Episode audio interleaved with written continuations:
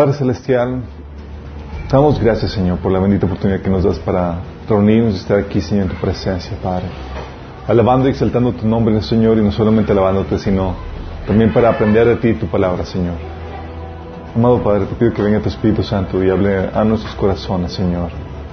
Habla atrás de mí, Señor. Pon mi palabra de sabiduría, de entendimiento, ciencia, Señor. Pueda hablar con fluidez, Señor, en el poder del Espíritu Santo, Señor, y que pueda sembrarse la semilla en nuestros corazones y producir el fruto que tú deseas, Señor. Te lo pedimos en el nombre de Jesús. Amén. Ok. Um, oigan, pues hoy estamos a 24 y veo que la mitad de la iglesia no está. y me está dando cosita. Andan en la obra, Sí, algunos fueron al hospital y demás. Eh, ok. Quiero comenzar con una introducción. Sí, sé que ha habido mucho alboroto con eso del 23 de septiembre. Muchos esperaban ya no estar aquí, toda la cosa. Sí. Ah, pero quiero alentarles y quiero hacerles, eh, hacerles sí, recordar que cómo comenzamos esta situación, este, este, este trayecto. La semana pasada terminamos de ver la serie de Preparando a la novia. Y habíamos comenzado con la señal de Apocalipsis 12 que se iba a cumplir en diciembre, este 23 de, de septiembre. Sí, y recuerdo que, que, platicando de esta situación de que se está poniendo, había muchas señales en los cielos y demás que, que lo hacen el asunto muy interesante. recuerdo que platicando con algunas personas me decían, pues ya Alberto, dime, dinos que, pues ya di directamente que se me viene el 23 de, septiembre. Y yo, no, no podemos decir eso. Pero lo que sí podemos hacer es a qué le aprovecho esto para despertar a la novia. Sí. Y gracias a Dios muchos si no es que decir, sino por decir todos han estado despertando en su espíritu, si no estaban haciendo las obras que Dios preparó para ellos, estaban ya poniéndose al corriente a servir al Señor, a buscarlo con esmero, a perfeccionarse, a santificarse. Ya he visto que se ha recobrado no solamente la expectativa de la venida del Señor, que es algo que habíamos comentado que era, es necesario que la iglesia lo tenga, sino que ha contribuido para que nos pongamos en orden en nuestro camino cristiano. Recuerdo personas que ni siquiera se han entregado al Señor, me hablaban y decían, Alberto, yo ya, ya me arrepentí, ya, ya me entregué al Señor y tal cosa, y, y, y, tú crees que venga. yo, pues no sé si venga, pero tienes que estar y mantenerte en, ese sentido, ¿sí? Entonces ha producido buenos frutos, ¿sí? Y eso me alegra, nada más que, ¿se acuerdan cuando vimos en la serie de, de la iglesia? El reto no es empezarlos a producir. El reto es perseverar en ellos. Sí. Y es ahí donde le recuerdo las palabras del de, el autor de Hebreos. Dice, así que no pierdan la confianza porque esta será grandemente recompensada. Fíjate. O sea, el hecho de que, ah, chino no, vino. Debes estar consciente que no sabemos el día y la hora en que va, en que va a venir. Sí. Pero la confianza debe estar ahí. Hay muchas cosas que están apuntando que el Señor está pronto para progresar. Estamos en la víspera de su regreso. Pero no debes de dejar que se pierda la confianza que tienes en eso. Dice, así que no pierdas la confianza porque será grandemente recompensada. Ustedes necesitan perseverar para que después de haber cumplido la voluntad de Dios reciban lo que Él ha prometido. Pues dentro de muy poco tiempo, el que ha de venir vendrá y no tardará. Qué tremendas palabras, ¿no? Está como anillo al dedo. Entonces, oye, ya comenzaste, ya te encarrilaste en, la voluntad de Dios, en el servicio, en tu santificación y demás. Persevera en ello, por favor. No bajes la guardia. Y no piensas que, que, que, ah, pues no vino, entonces ya no va a venir. Sí, he tenido pláticas con algunas personas que eh, en Facebook y demás que dicen, por un lado estaban los que dicen que, que va a venir tal fecha cosa que habíamos comentado que, no podemos asegurarlo. Gente que me decía, como les comentaba, ya dinos que va a venir, ya para que nos saques de las cosas todos. No, podemos hacer eso.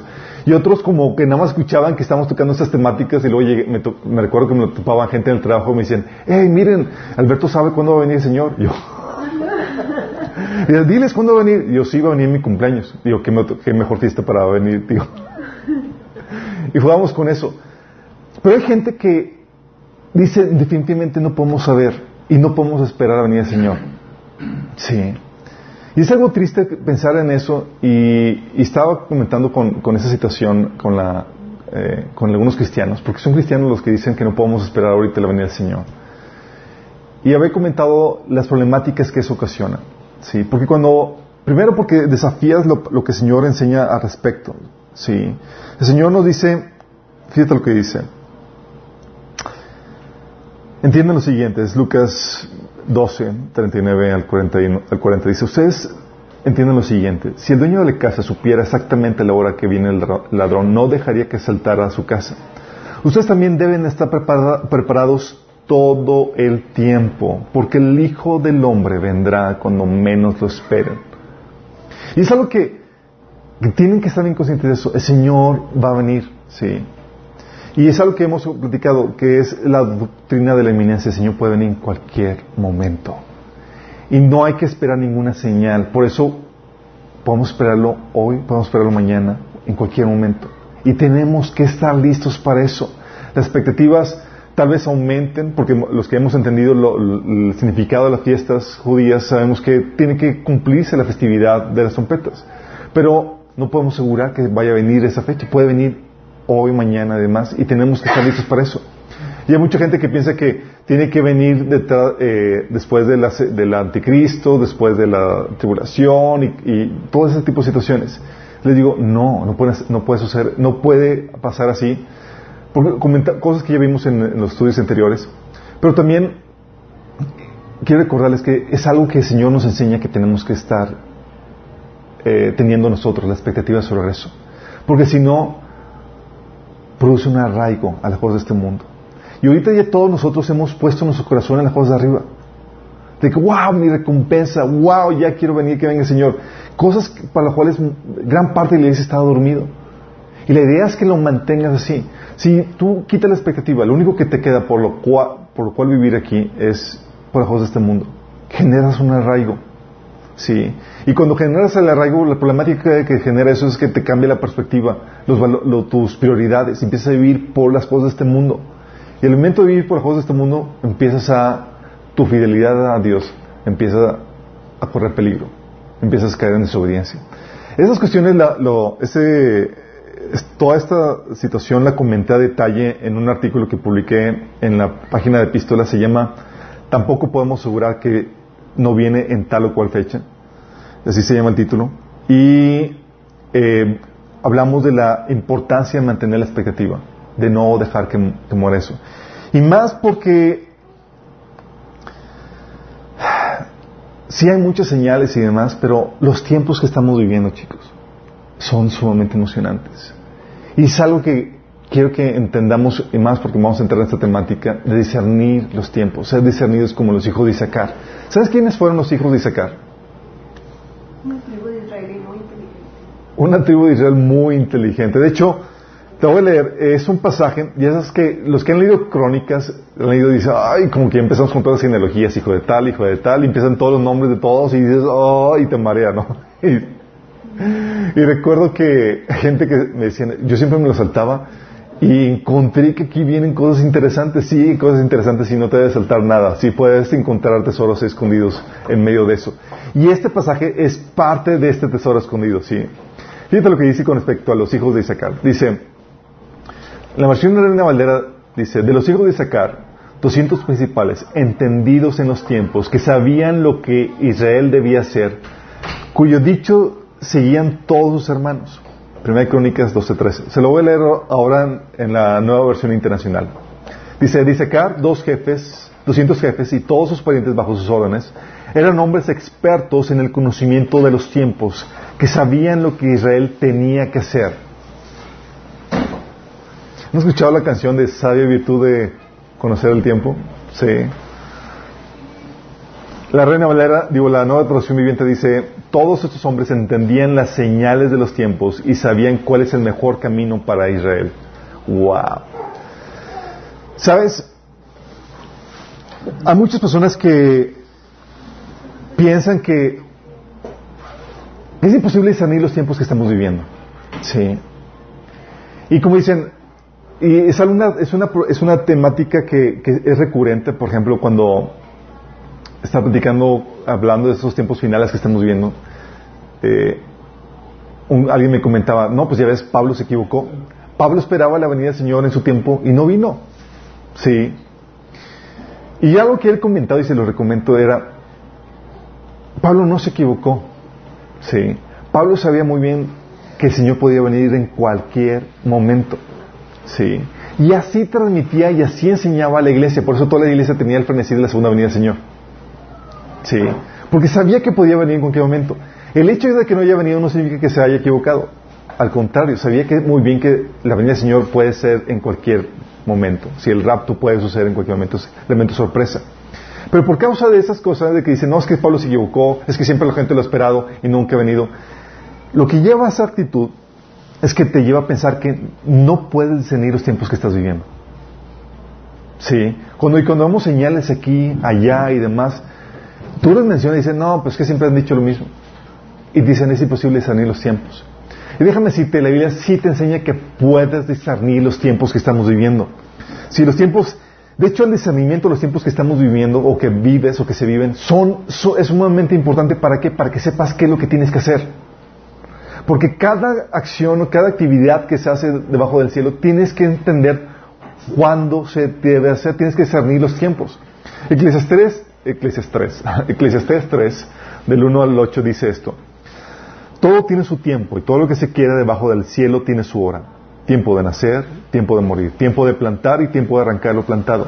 Tiempo de matar y tiempo de curar, tiempo de destruir y tiempo de edificar. Tiempo de llorar, tiempo de reír. Tiempo de endechar, tiempo de bailar. Tiempo de esparcir piedras, tiempo de juntar piedras. Tiempo de abrazar, tiempo de abstenerse de abrazar. Tiempo de buscar, tiempo de perder. Tiempo de guardar, tiempo de desechar. Tiempo de romper, tiempo de coser tiempo de callar y tiempo de hablar, tiempo de amar, tiempo de aborrecer, tiempo de guerra, tiempo de paz. Todo tiene su tiempo y todo lo que se quiere de debajo del cielo tiene su hora. Esto es sumamente importante. Tú no te puedes decir, oye, es que no podemos discernir los tiempos. Sí, sí puedes discernir los tiempos.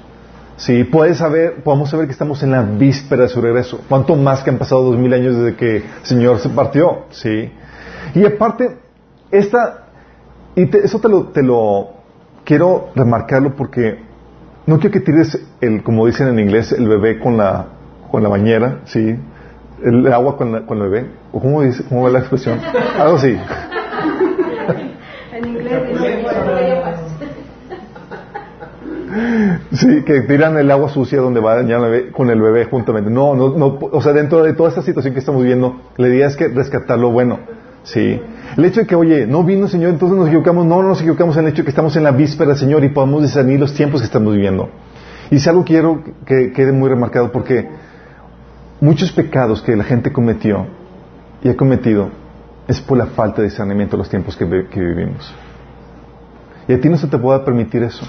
Sí. Por ejemplo, ¿sabes cuál es uno de los pecados que cometió el, el siervo de Eliseo? ¿Se acuerdan de Eliseo? Que fue el que... Eh, doble unción de Elías, fue el, sucesor de, Elías, eh, resucitó a, una persona, hizo muchos milagros que, Jesús hizo. Y este Eliseo, eh, por medio de él, sanó Dios a Naamán, Naamán, sí, Naamán, de la lepra que tenía, ¿se acuerdan? Y entonces el Namán súper contento le dice, te voy a dar todos estos regalos, le trajo un montón de regalos, vestidos nuevos, eh, dinero y demás. Y Eliseo le dice, no. Así es, sin pagar. dices, ¿cómo? ¿Por qué no le cobró nada? Entonces el siervo Giesi, sí, se pone buzo y dice, no, mi, esposo no, digo, mi amo no aprovechó, entonces déjame yo ir a correr detrás de él y pedirle que siempre sí me dé pues el cobro de nuestros servicios. Entonces llega, le dan vestidos, le dan plata y demás y lo guarda en su casita, ¿sí? Entonces llega con, con Eliseo, su campante, y Eliseo le dice, entonces le dijo, viene de Reyes 5 del 26 al 27, ¿no estaba, ahí, ¿no estaba también ahí mi corazón cuando el hombre volvió de su carro a recibirte? Chao. Es tiempo de tomar plata y de tomar vestidos. olivares, viñas, ovejas, bueyes, siervos y siervas? Por tanto, la lepra de Naamán se te pegará a ti y a tu descendencia para siempre. Fíjate cuál fue la problemática de esto. La problemática de él no fue que, no que, que el servicio tenía que ser gratis, era que el tiempo en el que estaba viviendo no era para que se enriquecieran con ese tipo de servicio. Déjame darte el contexto. En ese tiempo estaba pasando Israel una de las sequías más fuertes. Había hambre en la tierra. Y discerniendo el tiempo de, eh, que estaba viviendo, Eliseo se ve que no era el tiempo de tomar ovejas ni de, ni de tomar, porque estaba Israel viviendo bajo un juicio, bajo un castigo de Dios. Sí. Estaba discerniendo el tiempo, por eso no lo compró, no lo aceptó. Y, lo que le reclama Eliseo a este eh, Jesse, le dice, es tiempo de tomar plata y de tomar vestidos, olivares, viñas, ovejas y bueyes, siervos y siervas. O sea, le reclama, ¿es el tiempo de eso? su problemática fue que no discernió el tiempo. ¿Sí? ¿Te acuerdas el, el, pecado de uno de los siervos de David, Joab? Era un comandante del ejército de, David. Y David y este Joab cometió varios pecados. ¿Y sabes qué pecado cometió este David? Digo, este Joab. Aquí lo menciona en Primera de Reyes 2, 5, dice, ahora bien, tú mismo sabes que Joab, hijo de Sarvia, derramó, derramó sangre en tiempo de paz como si estuviera en guerra. Y mató a Abner, hijo de Ner, y a Masa, hijo de Jeter, los dos comandantes de los ejércitos israelitas, manchando así, así de sangre las manos. Fíjate el pecado que estaba, que estaba cometiendo Joab. Dice que Joab, hijo de Sarbia, derramó sangre en tiempo de paz como si estuviera en guerra. La problemática de Joab fue que estaba derramando sangre cuando no era tiempo. No supo discernir que ya era tiempo de paz. Y él con su ímpetu y su auge de guerra y demás estaba actuando como si estuviera, eh, sin discernir los tiempos, como si estuviera en guerra, cuando realmente ya no estaban así. Y ese fue el pecado. Y ese pecado, ¿sabes qué le ocasionó? La sentencia. David le ordenó a Salomón que dale mastuarzo a Joab por el pecado que cometió. Sí. De hecho, el pecado de Israel. ¿Saben el pecado de Israel? ¿Cuál fue uno de los pecados más fuertes? Dice Lucas 19 del 42 al 44. Dice Jesús, ¿Cómo quisiera que hoy supieras lo que te puede traer paz? Pero ahora está oculto a tus ojos. Te sobrevendrán días en que tus enemigos levantarán un muro y te rodearán y te encerrarán por todos lados. Te derribarán a ti y a tus hijos dentro de tus murallas. No dejarán una piedra sobre otra porque no reconociste el tiempo en que Dios vino a visitarte. Es Lucas 19 del 42 al 44. Qué fuerte, ¿no? Oye, el pecado de Jesse, el pecado de Job, digo, de este Joab, y el pecado de Israel, problemas para discernir el tiempo que estaban viviendo. Sí. Y aún el pecado de sus discípulos. ¿Se acuerdan los discípulos acá bien machines cuando mandaron a pedir fuego del cielo? Dice Lucas 9 del 54 al 56. Viendo esto sus discípulos Jacob y Joab dijeron, Señor, ¿quieres que mandemos que descienda fuego del cielo como hizo Elías y los consuma? Entonces volviéndose él, los reprendió diciendo, vosotros no sabéis de qué espíritu sois. Porque el Hijo del Hombre no ha venido para perder las almas de los hombres, sino para salvarlas. Y se fueron a otra idea, aldea. Qué fuerte, ¿no? ¿Cuál fue el pecado de ellos? Sí. Que querían pedir fuego de tiempo, eh, fuego que, los consumiera. El problema no era que, no era tanto que cayera fuego del cielo. Sí. ¿Por qué? Porque tú ves en la Biblia que en Apocalipsis al final del milenio va a caer fuego del cielo y va a consumir a un montón de gente. Y tú ves que se hizo en el pasado. El problema no es eso, el problema es la falta de discernimiento de tiempo. ¿De qué es el tiempo ahorita? Y, Jesús le dijo, ahorita es el tiempo de gracia, es el tiempo de salvación, no es el tiempo de perder a gente. Sí, no es tiempo de venganza.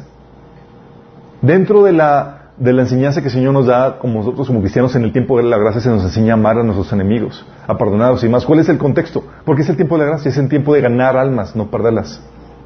Sí. Entonces aquí no era, un, no era problemática no que fuera a suceder o que, o que estuviera mal que cayera fuego del cielo y que los destruyera. El problema es el tiempo. No estaban discerniendo el tiempo. Sí. La Biblia menciona claramente que es el día, ahorita el tiempo de gracia. Y aún el problema de Baruch, ¿sí? ¿Se acuerdan quién fue Baruch? Baruch fue el compañero secretario de Jeremías. Y estaba Israel pasando por un tiempo de juicio, un tiempo que estaba cayendo la, la, eh, pues sí, la ira de Dios eh, sobre Israel. Estaban a punto de ser exiliados por Babilonia. Estaba Dios derramando ya sus juicios sobre Israel. Y este Baruch tenía planes y sueños de grandeza tremendos. La problemática no es que las tuviera, la problemática es que no estaba discerniendo el tiempo para realizar esos sueños. Sí. Y fíjate lo que el Señor le dice. Baruch, eso dice el Señor. Destruiré esta nación que construí. Arranqué, arrancaré lo que planté. ¿Buscas grandes cosas para ti mismo? No lo hagas. Yo traeré un gran desastre sobre todo este pueblo, pero a ti te daré tu vida como recompensa donde quiera que vayas. Yo el Señor he hablado. Fíjate, le está diciendo, Baruch, de acuerdo al tiempo que estás viviendo en la, nación de Israel, no es tiempo de que busques cosas grandes para ti. Sí, ah. fíjate lo que el Señor le dice. Discierne los tiempos. Discierne los tiempos. Porque de acuerdo a los tiempos que estás viendo, tú sabes qué es lo que debes hacer, cuál es tu propósito, qué es lo que tienes, cómo encajas armoniosamente dentro del tiempo que estás viviendo. ¿Sí? Y no vas a cometer tonterías como los discípulos, que quieres que caiga fuego cuando no es tiempo de que caiga fuego, o que quieres hacer, eh, cobrar cosas como el hijo, como este Giesi, cuando no es tiempo de eso. O como Baruch, ¿sí? Y esa es ahí la cuestión. Oye, ¿podemos discernir los tiempos?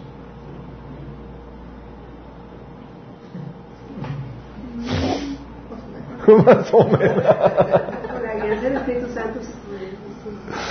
Sí, fíjate lo que el reclamo de Jesús al, pueblo de, Israel. Sí. Fíjate lo que dice. Mateo 16, del 3 al 4. Dice Jesús. Y le por la mañana, dicen, habrá tempestad porque tiene árboles el cielo nublado. Hipócritas, que sabéis distinguir el aspecto del cielo, mas las señales de los tiempos no podéis. Fíjate lo que dice, le está reclamando, ustedes saben distinguir las señales de los tiempos, ¿sabes cuándo va a llover, cuándo va a salir asoleado y demás? Porque son observadores a las cuestiones climatológicas y demás. Le dice, hipócritas, que saben distinguir las señales, eh, distinguir el aspecto del cielo, mas las señales de los tiempos no podéis.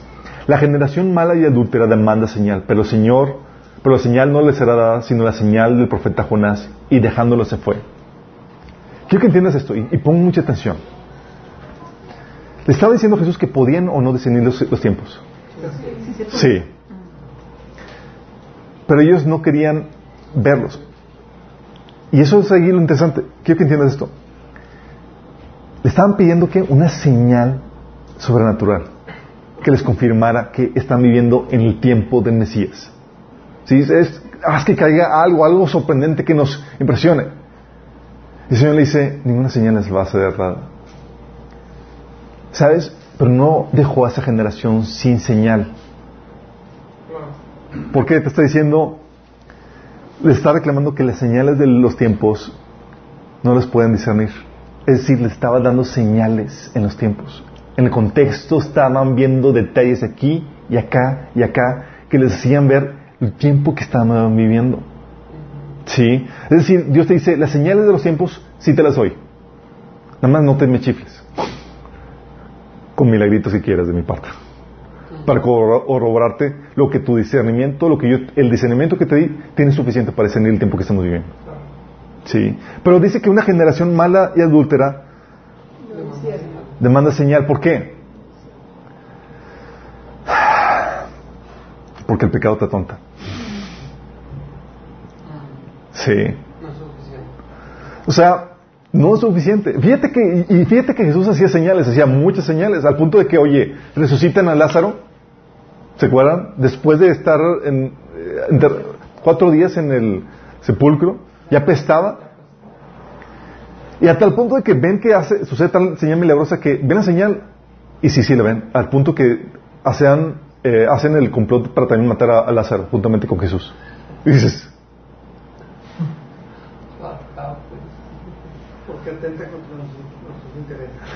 ¿Qué pasa? Oye, Dios pone señales aquí y allá en situaciones, sin las pone. Pero ¿sabes qué problema del pecado nos atonta? El pecado atonta, de hecho. Primera Tesalonicenses 5 del 4 al 6 menciona esto. Dice, ahora bien, hermanos, ustedes no necesitan que les escriba acerca de tiempos y fechas. ¿Por qué? Porque son gente discernida. Sí. Dice, porque ya saben que el día del Señor llegará como un ladrón en la noche. Cuando están diciendo paz y seguridad, vendrá de improviso sobre ellos la destrucción como le llega a la mujer de encinta los dolores de parto. De ninguna manera podrán escapar. Ustedes, en cambio, hermanos, no están en la oscuridad para que ese día los sorprenda como un ladrón. Fíjate, dice que si no estás en la oscuridad, ese día no te va a pescar a sorpresa. Todos ustedes son hijos de la luz y del día. No somos de la noche ni de la oscuridad. No debemos, pues, dormirnos como los demás, sino mantenernos alertas y en nuestro sano juicio. ¿Quiénes son los que duermen? Los que andan en la oscuridad. Sí. Cuando vives una vida en donde Dios no tiene relevancia, en donde no es lo importante en tu vida, en donde los placeres o las preocupaciones de este mundo son tu prioridad, en donde vives entregado al pecado. Tú espiritualmente, tu discernimiento es como si se durmiera. No estás alerta a lo que está sucediendo. No estás alerta de la agenda de Dios. No estás alerta a los tiempos de Dios. Y eso hace que te pesque sorpresa. Sí, y estas situaciones que, que, vemos hoy en día de que la gente dice, no, ya ves, no vino. Sí, el Señor. Y muchos cristianos lo toman así como que te lo dije. Sí, cuando habíamos comentado la vez pasada, ¿se acuerdan el domingo pasado de que la novia debe estar esperando con expectativa, así como que le rezo al Señor en cualquier momento que se dé? Oye, si eres novia, debe estar así compugida que todavía no estamos con él. sí, si eres novia, no debe estar alegre de que, o sea, la, es yo por eso ya no lo espero. sí, no es la actitud correcta. Sí, pero cuando, ¿qué pasa cuando no lo esperas? Cuando no lo esperas empiezas a tomar otras prioridades en tu vida. Sí, Dios ya no toma la relevancia indispensable. Otras cosas empiezan a tomar prioridad, empiezas a ocuparte de otras cosas y en las cosas del cielo. Empiezas a dormir. Y el discernimiento empieza a menoscabarse. Sí. Dice, ¿se acuerdan de la iglesia de Sardis en Apocalipsis 3, del 1 al 3? Dice, yo sé lo que haces y que tienes fama de estar vivo, pero estás muerto. Fíjate que esto se lo dice una iglesia. ¿sí? Una iglesia que está muerta espiritualmente. Luego, lo dice en el versículo 2, despierta, fortalece lo poco que te queda porque hasta lo que queda está a punto de morir. Veo que tus acciones no cumplen con los requisitos de mi Dios. Vuelve a lo que escuchaste, Cristo, al principio y reténlo con firmeza. Arrepiéntete y regresa a mí. Si no despiertas, vendré de repente cuando menos lo esperes, como lo hace un ladrón. ¿Te das cuenta la, actitud de esto? Está diciendo despierta. ¿Por qué dice que despierta? Porque está dormida espiritualmente. Es una iglesia que se empezó a adoptar este mundo. No estaba despierta, no estaba alerta espiritualmente. Porque el pecado te atonta, te adormece. Cuando el corazón se desvía, tú puedes ir a la iglesia todos los domingos y demás y estar espiritualmente adormecido, porque Dios ya no es la prioridad en tu vida. Tienes la forma de cristiano, pero hay otras cosas que ocupan la prioridad en tu corazón. Dios no es lo relevante. Y el problema con esta generación, cuando ponemos cosas que no podemos discernir los tiempos que estamos viviendo, es que empezamos a desechar cualquier indicativo de los tiempos que estamos viviendo. Sí. Porque decimos, no es que no podamos saber, nadie sabe el día ni la hora, pero sí podemos saber la víspera, chicos si podemos discernir los tiempos que estamos viviendo. El hecho de que sepamos el día y la hora y sepamos que, pero si sepamos que es la víspera, es para mantenernos despiertos y alertas. Como dice Pablo, no en, no en la noche, sino como los demás, no dormidos. Dice 2 de Pedro 3, del 3 al 4. Desde el inicio siempre han dicho que Jesús ya viene, pero nomás no pasa nada. Muchos dicen eso. Y fíjate que dice 2 de Pedro 3, del 3 al 4. Ante todo esto debe, deben saber que en los últimos días vendrá gente burlona, que siguiendo sus malos deseos se mofará. ¿Qué hubo de la promesa de su unidad? ¿No se te hace como que muy ad hoc a los tiempos que estamos viviendo?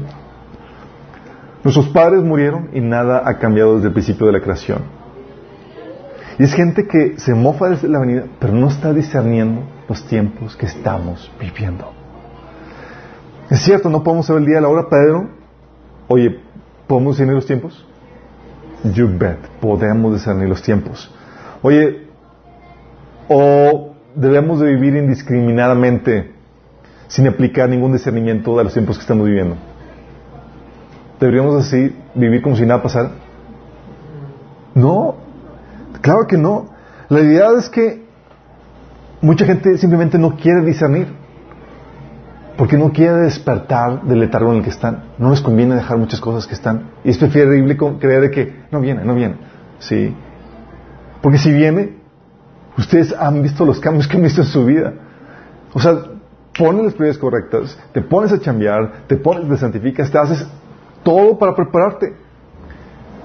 O sea, te lleva a morir a ti mismo. Pero cuando piensas que no viene es porque quieres estar todavía encariñado con aquellas cosas que sabes que tienes que cambiar si supieras que el Señor viniera hoy. ¿Sí? Y eso pasa con mucha gente. Simplemente no quiere discernir, no quieren adquirir la sabiduría para, para el discernimiento que requieren. No quieren, o simplemente no quieren ser tachados de fanáticos. No quieren lo que implica. no quieren lo que implica, exactamente. O muchos simplemente no quieren ser tachados de fanáticos. Porque si saben que decían y ven y realmente concluyen las cosas que, están que estamos concluyendo muchos al ver los tiempos que estamos viviendo, dicen, ay, no voy a ver como tú.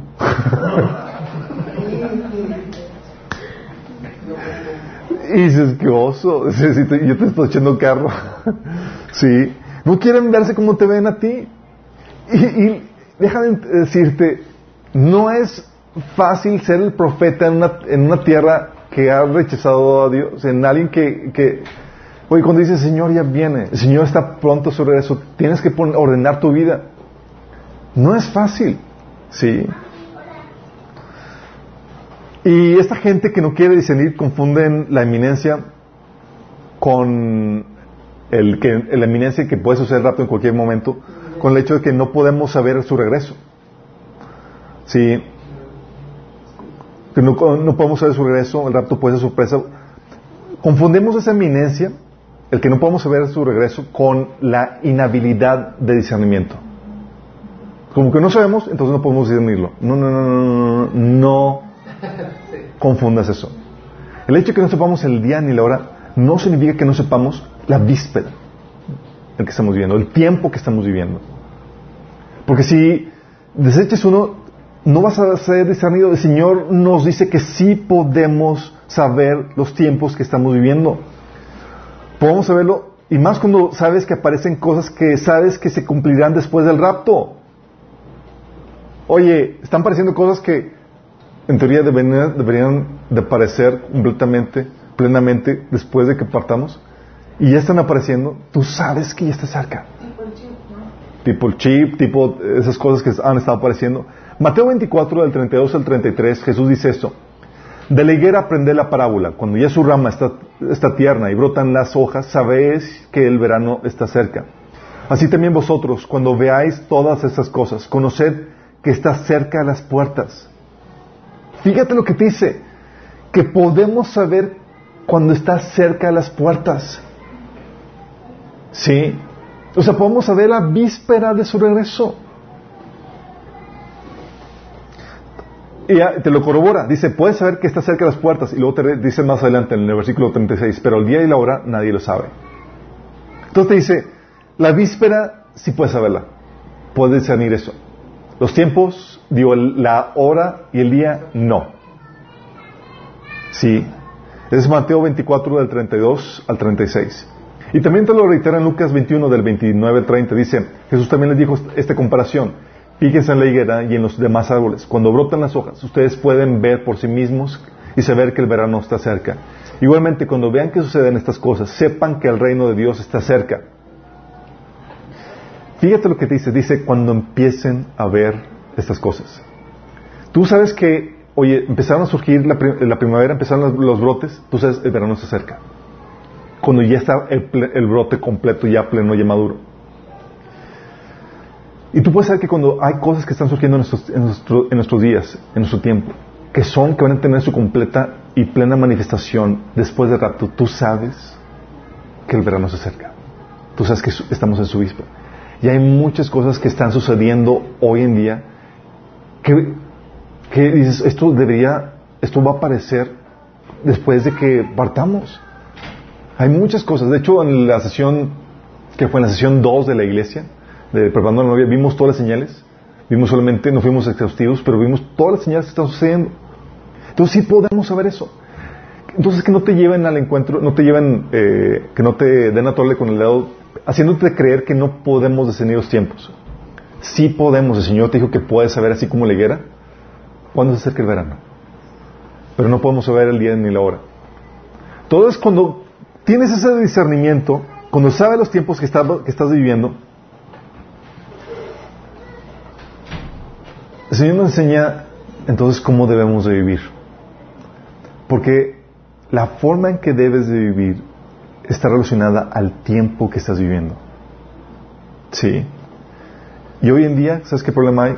Que muchos desubicados. No saben los tiempos que estamos viviendo. No son sobrios ni prudentes. Ven la vida y hacen planes como si no se avecinara ninguna tormenta en el horizonte. Cuando es, hey, prepárate, alízate, ¿sí? Baruch, por ejemplo, tenía deseos de grandeza que deseaba, eh, que deseaba para su vida en un tiempo de juicio. Este guía, si habíamos dicho, estaba queriendo hacerse, enriquecerse en tiempo de juicio de la tierra también, en tiempo de, pobreza en, en, Israel. Efesios 4, del 7 al 18, nos da esta amonestación a nosotros como iglesia. Nos dice, eso pues digo y requiero en el Señor, que ya no andéis como los otros gentiles que andan en la vanidad de su mente, teniendo el entendimiento entenebrecido, ajenos de la vida de Dios por la ignorancia que en ellos, por la dureza de su corazón.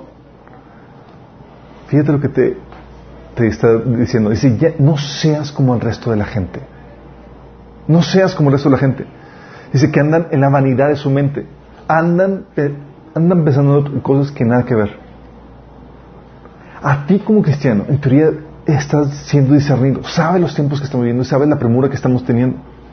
Lo dice, la manera de su mente teniendo el entendimiento entenebrecido, ajenos de la vida de Dios. Y dicen, ¿por qué? Por la ignorancia que hay en ellos y por la dureza de su corazón. Llamado, señores, no seas como ellos, sino que seas entendido. De hecho, Efesios 5, del 15 al 17 dice, mirad pues con diligencia cómo andéis, no como necios, sino como sabios. No como necios, sino como sabios. Dice, aprovechando bien el tiempo porque los días son malos, por tanto, no seáis insensatos, sino entendidos de cuál es la voluntad del Señor. El Señor te dice, chicos, no sean necios, no sean ignorantes, se ha entendido de cuál es la voluntad de Dios. ¿Y sabes cómo va a determinarse cuál es la voluntad de Dios? Discerniendo los tiempos que estamos viviendo. Tienes que discernir en qué tiempo estamos viviendo para que sepas cuál es la voluntad de Dios para tu vida. Para saber qué es lo que tienes que hacer, cuál es la premura que hay que hacer, que tenemos que tener. Sí. Por ejemplo, nosotros que sabemos que los tiempos que estamos viviendo tenemos una urgencia para llamar e invitar a que la gente se entregue a Cristo en este tiempo de gracia que está por terminar. Sabemos los tiempos, sí, que estamos viviendo conociendo los tiempos que estamos viviendo, por ejemplo, con más ahínco ayudamos o alertamos a los cristianos para que despierten de su letargo, para que se preparen y estén listos para recibir al Señor. Porque discernimos los tiempos. ¿Sí? Porque discernimos los tiempos que estamos viviendo hoy en día, chicos. Nosotros los buscamos capacitar en varias áreas que van a requerir. ¿Sabes por qué? Porque son días malos. Sabemos que estamos en los días donde nos dice la Biblia que la maldad aumentaría. tu nivel de cristianismo de hace 20 años no aguanta el nivel de cristianismo que se requiere hoy en día. Porque los días son malos. sí. Oye, dices, ah, pues es que sí, es que mis, eh, antepasados vivieron así y demás. ¿Sabes qué? Pareciera que el Señor, en gran parte de la iglesia, lo que está haciendo está dando material, dando información, dando preparación para que la iglesia aguante los trancazos en, este, en esta eh, oscuridad que estamos viviendo hoy en día. ¿Por qué? Porque requieres mayor capacitación. A mayor, a cuando aumenta la, maldad y más, tú necesitas estar más despierto, más alerta. Tienes, tienes que tener las herramientas para saber cómo pelear en el día a día. El nivel de cristianismo de hace 20 años, de hace 30 años, ya, nos, ya no, no da suficiente. No alcanza.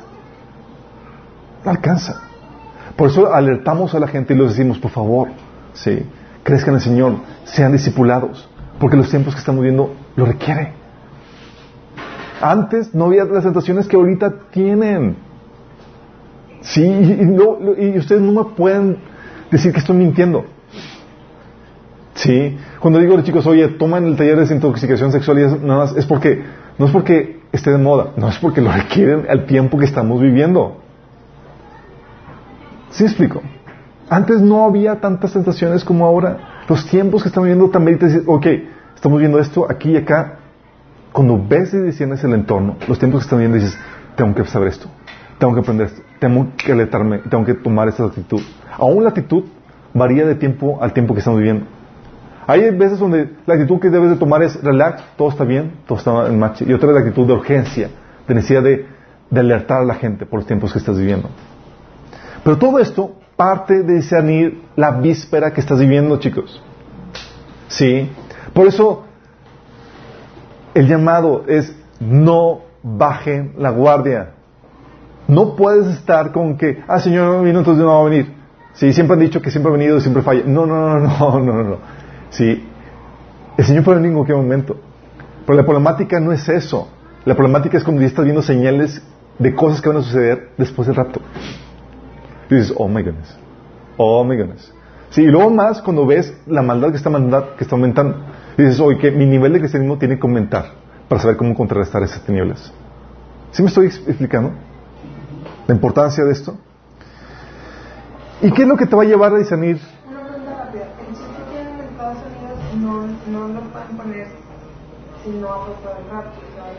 Ahorita vamos a ver qué onda con las cosas que están sucediendo actualmente. Pero para discernir los tiempos que estamos viviendo, necesitas varias cosas. Sí, déjame ayudarte a explicar los tiempos que estamos viviendo en ese sentido. Sí. Primero, para discernir los tiempos necesitas uno conocer la Biblia profundamente. Necesitas conocer la Biblia. Sí, porque la Biblia te enseña cómo las cosas que están por suceder y demás. Por ejemplo, tienes que conocer tema básico, profecía bíblica. Si no dices, oye, no sé nada de eso, no he tomado, ah, tenemos un taller de escatología, de profecía bíblica, 21 sesiones. Está publicado, es gratis, no cobramos. Sí, deberíamos de cobrar, no lo hacemos. Por los tiempos que estamos viviendo.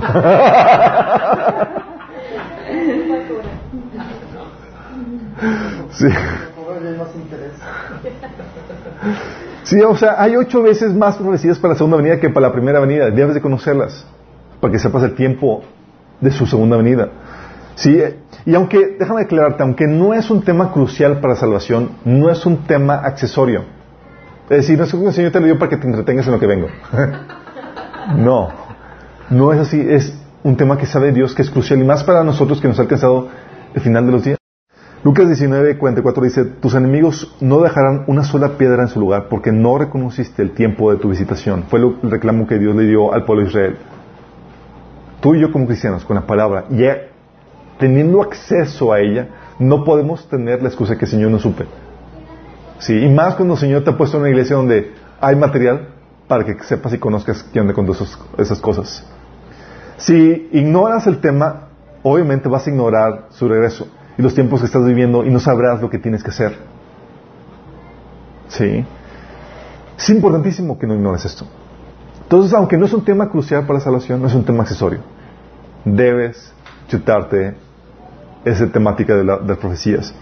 No solamente la cuestión de las profecías, ¿sabes qué te va a ayudar? y es algo que vamos a estar viendo, Dios mediante los siguientes domingos, es que el Señor no nos pesque de sorpresa. Son los patrones y los ciclos. ¿Sabes que hay personas que han estudiado el entorno y demás, porque tú ves el entorno y tú puedes seguir checando, que toda nación, por ejemplo, tiene un ciclo de vida? Todas las naciones tienen un ciclo de vida. Sí. Después vamos a ver detalle esto, pero tienen el ciclo de vida que tienen es que comienzan de una situación de esclavitud y opresión a una situación donde adquieren fe, sí, confianza espiritual, que les permite arrojar valentía para conquistar su libertad. Esa libertad les permite alcanzar la eh, prosperidad económica. ¿sí? De la prosperidad económica llega la complacencia, o sea, que empiezan a tolerar cosas en sus vidas que antes no toleraban. Y luego llega la apatía para caer en la dependencia y volver a caer en un estado de esclavitud o opresión. Cuando decían eso, ¿sabes? Por ejemplo, las circunstancias, los, los, ciclos que Dios ha puesto a las naciones y demás, tú dices, oh, oh, y estamos en este punto, ¿sí? Y sabes qué hacer, y sabes cómo comportarte, y sabes qué esperar. Por ejemplo, ¿también sabes, sabes tú que hay un ciclo para el Evangelio en una nación? Es interesante, pero hay ciclos que te ayudan a saber en qué momento del crecimiento o del desarrollo de algo, de un proceso estás. Por ejemplo, el, ciclo del Evangelio comienza cuando el Evangelio llega a un lugar y típicamente se recibe, ahí, eh, se recibe eh, oposición, obstáculo para la extensión. Y a un punto, al siguiente punto donde se extiende a pesar de la oposición y se vuelve más aceptado. Llega al siguiente punto donde gana terreno y gana su libertad y aceptación en general. Para luego volverse complaciente, tolerante con cosas y empieza a corromperse. Luego, o sea, deja que el mundo empiece a entrar en la iglesia. Luego se vuelven apáticos y mueren espiritualmente, es decir, pierden el fervor. Y luego se vuelve apóstata, se abandona la fe. Y luego se vuelve antagónico al Evangelio. Es el ciclo del Evangelio. Y tú puedes ver que ese ciclo se ha cumplido, por ejemplo, en los países musulmanes, tal cual. Europa, tal cual. Estados Unidos está, tiene el proceso más tarde y, Latinoamérica tiene un proceso más tardío porque llegó el Evangelio después. Pero todo ese ciclo se cumple. Y tú vas a ver todos esos ciclos dices, ok, ¿en qué proceso vamos? Oh my goodness y sabes qué esperar y sabes qué hacer. Sí. O incluso también eh, dentro de la Biblia de conocer la forma en que Dios opera. Por ejemplo, oye, sus juicios. El saber que Dios no dejará sin, castigo al culpable. Sí, o, sea, no se le va a pasar a Dios. El hecho de que no haya castigado una generación no significa que se le vaya a pasar el castigo. Va a venir el castigo. Pero eh, tampoco también sabemos que dice la Biblia que condenará al culpable junto con el justo. Es algo que es una cosa que te dice, te enseña cómo Dios opera en su relación con el hombre. Sabes qué esperar de Dios y no te dejas alarmar por cualquier noticia. También sabes que Dios da jalones de orejas, castigos previos al castigo fuerte. Destrucciones naturales, llamada de atención aquí, juicios más para llamar a, arrepentimiento antes de que caiga su verdadero juicio. Sí de acuerdo a Mos. O sea, Dios está, vemos que Dios está detrás de las guerras y desastres naturales llamando la atención de la gente. También sabes que el verdadero juicio cae sobre una nación, sobre un pueblo, cuando se llega al colmo de sus pecados. Si tú ves pasajes al respecto, y vamos a estar adentrándonos en esto. Y tú ves que también hay un juicio inicial de Dios, que es el juicio de abandono, donde Dios se retira y deja que la, que la maldad prospere. Sí, en Romanos 1, 18 al 20 menciona eso. Por ejemplo, la apertura del homosexualismo y demás es un juicio de abandono, donde Dios dice que los dejamos hacer lo que quieran para que reciban las consecuencias. Sí. Entonces requieres conocer la Biblia para saber todos esos procesos, profecías, cómo Dios opera. Pero no solamente necesitas, conocer la Biblia, ¿sabes qué necesitas conocer? ¿Qué dice mi esposa? No, mi novia, no. Necesitas conocer los acontecimientos actuales. Necesitas saber, noticias, y subrayo, relevantes. Hay noticias que te llevan a embotarte y a distraerte. Que tal artista hizo esto, que tal artista hizo aquello, que bla, bla, bla, y puro chisme. hay noticias relevantes. ¿Y sabes qué? ¿Sabes cómo son relevantes? ¿Sabes que son relevantes cuando ya sabes qué material o qué noticias buscar? Sí. Cuando sabes lo que va a venir sobre el mundo, sabes, aunque necesito saber de esto, de aquello, el avance en la biotecnología, de los chips, de esto, del otro, del gobierno mundial, sabes qué noticias buscar. Y puedes ir viendo el avance y ir monitoreando eso para saber los tiempos que estamos viviendo. También, oye, las tendencias sociales, económicas, políticas, espirituales. Necesitas saber eso. Necesitas saber tu contexto, cómo están las cosas, para que puedas discernir las cosas que estamos viviendo y saber cómo debes actuar en acorde a ello. Porque las señales de los tiempos están ahí metidas, escondidas. Y solamente los sabios saben cómo sacarlas. ¿Sí me explico? Por ejemplo, un ejemplo de, traer discernimiento de cuando tienes el conocimiento de esto, a mí me ayudó bastante. ¿Sabes por qué? Cuando disciernes los tiempos, te da ánimos. Porque ya sabes que esperar ya no te desanimas. Por ejemplo, la Biblia menciona que cada vez va a ser, cada vez va a ser más difícil lograr la conversión de la gente y que cada vez más difícil va a ser pastorearlas. Sí, hay un montón de pasajes, con los que vimos escatología, se nos dice cómo va a estar la condición del cristianismo hacia el final, hacia la víspera de su regreso. Entonces cuando ves que estás batallando de más, ah, pues ya me advirtieron. Sí, ya no lo ves a mal y, es como que, ah, simplemente, sabes, todo va de acuerdo a lo planeado. Sí. Te anima a no tirar la toalla. Oye, cuando la Biblia te dice que la maldad va a aumentar, o sea, no es tiempo, o sea, te advierte, sí, pero déjame advertirte esto. Cuando la Biblia te advierte que la maldad va a aumentar, no es tiempo para abandonar nuestros puestos, pero sí para decir que el tiempo está cerca. ¿Y a qué me refiero con abandonar nuestros puestos? Y es parte del discernimiento de los tiempos. Mientras que estemos nosotros como iglesia aquí en la tierra, hay luz en la tierra, hay sal en la tierra, somos el obstáculo. El mundo ya quisiera que estuviéramos fuera de aquí. Sí. Ya quisieran hacer sus cosas a gusto sin que nadie esté detrás de ellos. Sin que nadie les diga ni les esté redarguyendo la conciencia. ¿Por qué crees? Mientras hay, estamos aquí, hay luz. La Biblia menciona, segunda Tesalonicenses 2, 7 dice, es cierto que el misterio de maldad ya está ejerciendo su poder, pero falta que sea quitado en medio el que ahora lo detiene. ¿Sabes qué? Tú y yo con la presencia del Señor en nuestras vidas, detenemos, somos ese obstáculo, somos aquello que está refrenando que se manifiesta abiertamente. ¿Por qué? No porque seamos superpoderosos, sino simplemente porque Dios lo hace por misericordia, porque todavía hay gente que tiene que ser salva.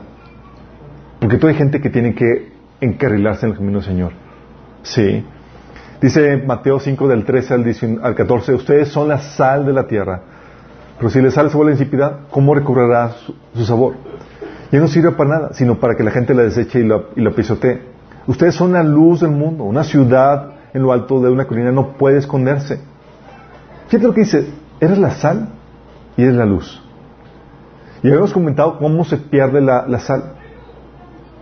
Sí, la sal se pierde cuando te empiezas a conformar este mundo.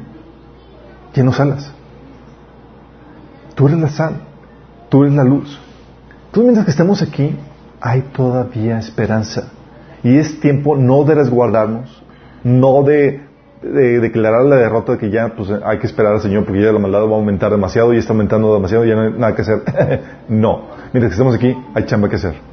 Sí. Dice Juan 9 del 4 5. Mientras que sea día, tenemos que llevar a cabo la obra que el Señor me envió. Mientras la noche, viene la noche cuando nadie puede trabajar mientras esté yo en el mundo, la luz soy del mundo. Esto dice Jesús. Y dice, ah, pero Jesús. Sí, eh, pero tú y yo somos hijos de la luz. Efesios 5, 8 dice, porque ustedes antes eran oscuridad, pero ahora son la luz del Señor. Mientras que estemos aquí, somos luz, somos la esperanza. Sí. Romanos 13, 12 dice, la noche está muy avanzada y se acerca el día. Fíjate, Pablo discerniendo eso en su tiempo. Ahora, ¿cuánto más? Te puedo decir que aplica en nuestros días. La noche está muy avanzada y se acerca el día. Por eso dejemos a un lado las obras de la oscuridad y pongámonos la armadura de la luz. ¿Por qué? ¿Qué hace cuando disiernes que estamos en tiempo de oscuridad, en tiempo de, de dificultad por el pecado que abunda? Es cuanto más debes estar vestido con las armas, con la armadura de la luz. Sí.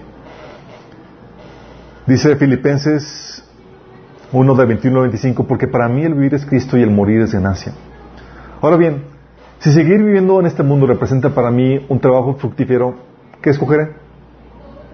Fíjate, Pablo está sabiendo que es, mientras que está aquí, es tiempo de cambiar. Muchos de aquí me decían que el despertar a la, la conciencia que el Señor puede venir en cualquier momento le estaba causando dolor en el corazón por todas las cosas que no hicieron o dejaron de hacer para el Señor. Sí.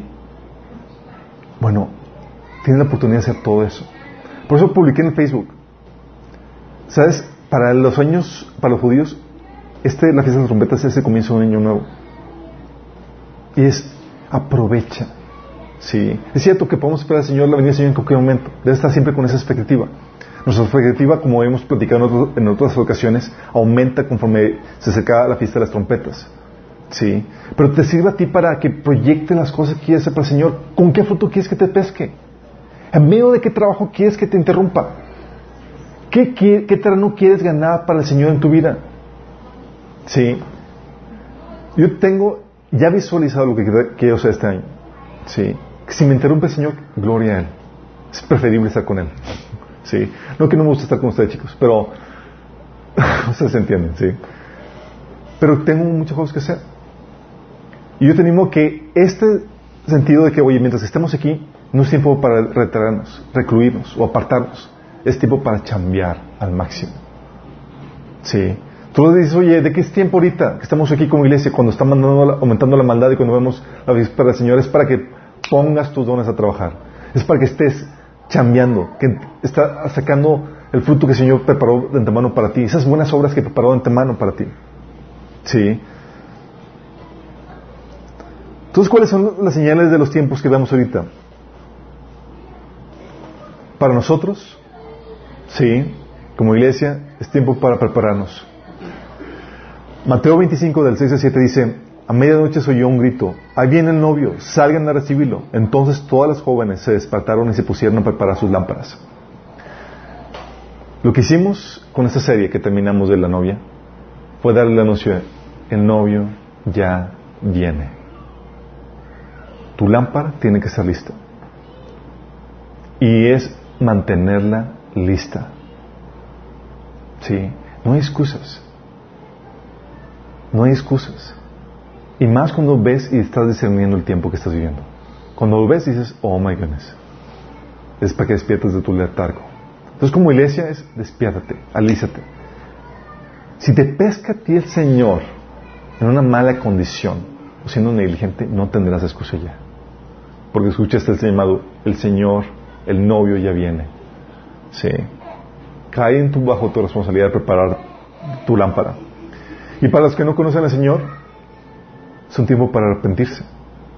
Es un tiempo ahorita para aprovechar el tiempo de gracia para que te puedas arrepentir en condiciones más o menos aceptables, porque después va a estar difícil. Según Corintios 6 del 1 al 2 dice, nosotros colaboradores de Dios le rogamos que no reciban su gracia en vano. Porque Él dice, en el momento propicio te escuché y en el día de salvación te ayudé. Les digo que este es el momento propicio de Dios. Hoy es el día de salvación. Hoy es el día de salvación y Dios está hablando no solamente por medio de nosotros, iglesia, está hablando también por medio de los desastres naturales. Y Dios está diciendo, vengan arrepentimiento, ven a salvación. La única razón por la cual Dios permite estos terremotos y estos desastres naturales es para que la gente voltee a Él. Y más que salve su casa, sus bienes y demás, salve su alma. Y hoy se está dando la oportunidad porque estamos en la víspera de la vida, Señor. Y tal vez tú no te has entregado a Cristo. Hazlo ahorita que hay tiempo. Hazlo ahorita que todavía es el tiempo de gracia. Rinde tu vida a Cristo. Si no lo has hecho, y tú sabes que no lo has hecho porque vives ajeno de la voluntad de Dios, no te interesa hacer la voluntad de Dios.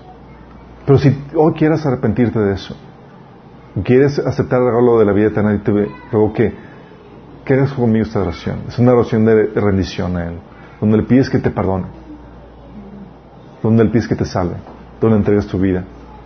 Si tú haces esta oración genuinamente corazón, si te arrepientes genuinamente y crees que Jesús murió por ti en la cruz, tú vas a tener la vida eterna. Sí. Y el poder para vivir una vida que le agrada. Si quieres hacerlo, te pido que hagas esta oración conmigo. Le digas ahí, Señor Jesús, te pido que me perdones de mis pecados. Perdóname, Señor, por no ponerte como lo primero en mi, vida. Perdóname por hacer mi voluntad y no la tuya. Hoy rindo mi vida a ti y te la entrego. Yo creo que moriste por mí en la cruz y que resucitaste para el perdón de mis pecados. Y hoy acepto tu regalo de la vida eterna. Si hiciste esto genuinamente, tú te vas a dar cuenta de esto por varias formas. Uno, si te arrepientes genuinamente vas a empezar a leer la Biblia. Porque es imposible que digas que quieres aceptar a Jesús como tu Señor Salvador y ni siquiera te interese conocer la voluntad de aquel, del Señor a quien quieres someterte. Y vas a empezar a congregarte. Si no haces por lo menos estas dos cosas, sabes que no te arrepentiste y que la conversión realmente, la oración fue solamente una mera oración. Entonces, te invitamos a que que muestres eh, frutos de, arrepentimiento en tu vida. ¿sí? Que empieces a leer la Biblia, empieces a leerla desde el Nuevo Testamento, contáctate con nosotros para que te ayudemos a crecer en, tu camino cristiano. Y a todos los demás, ¿cómo estamos? ¿Estamos siendo discernidos de los tiempos? No bajemos la guardia.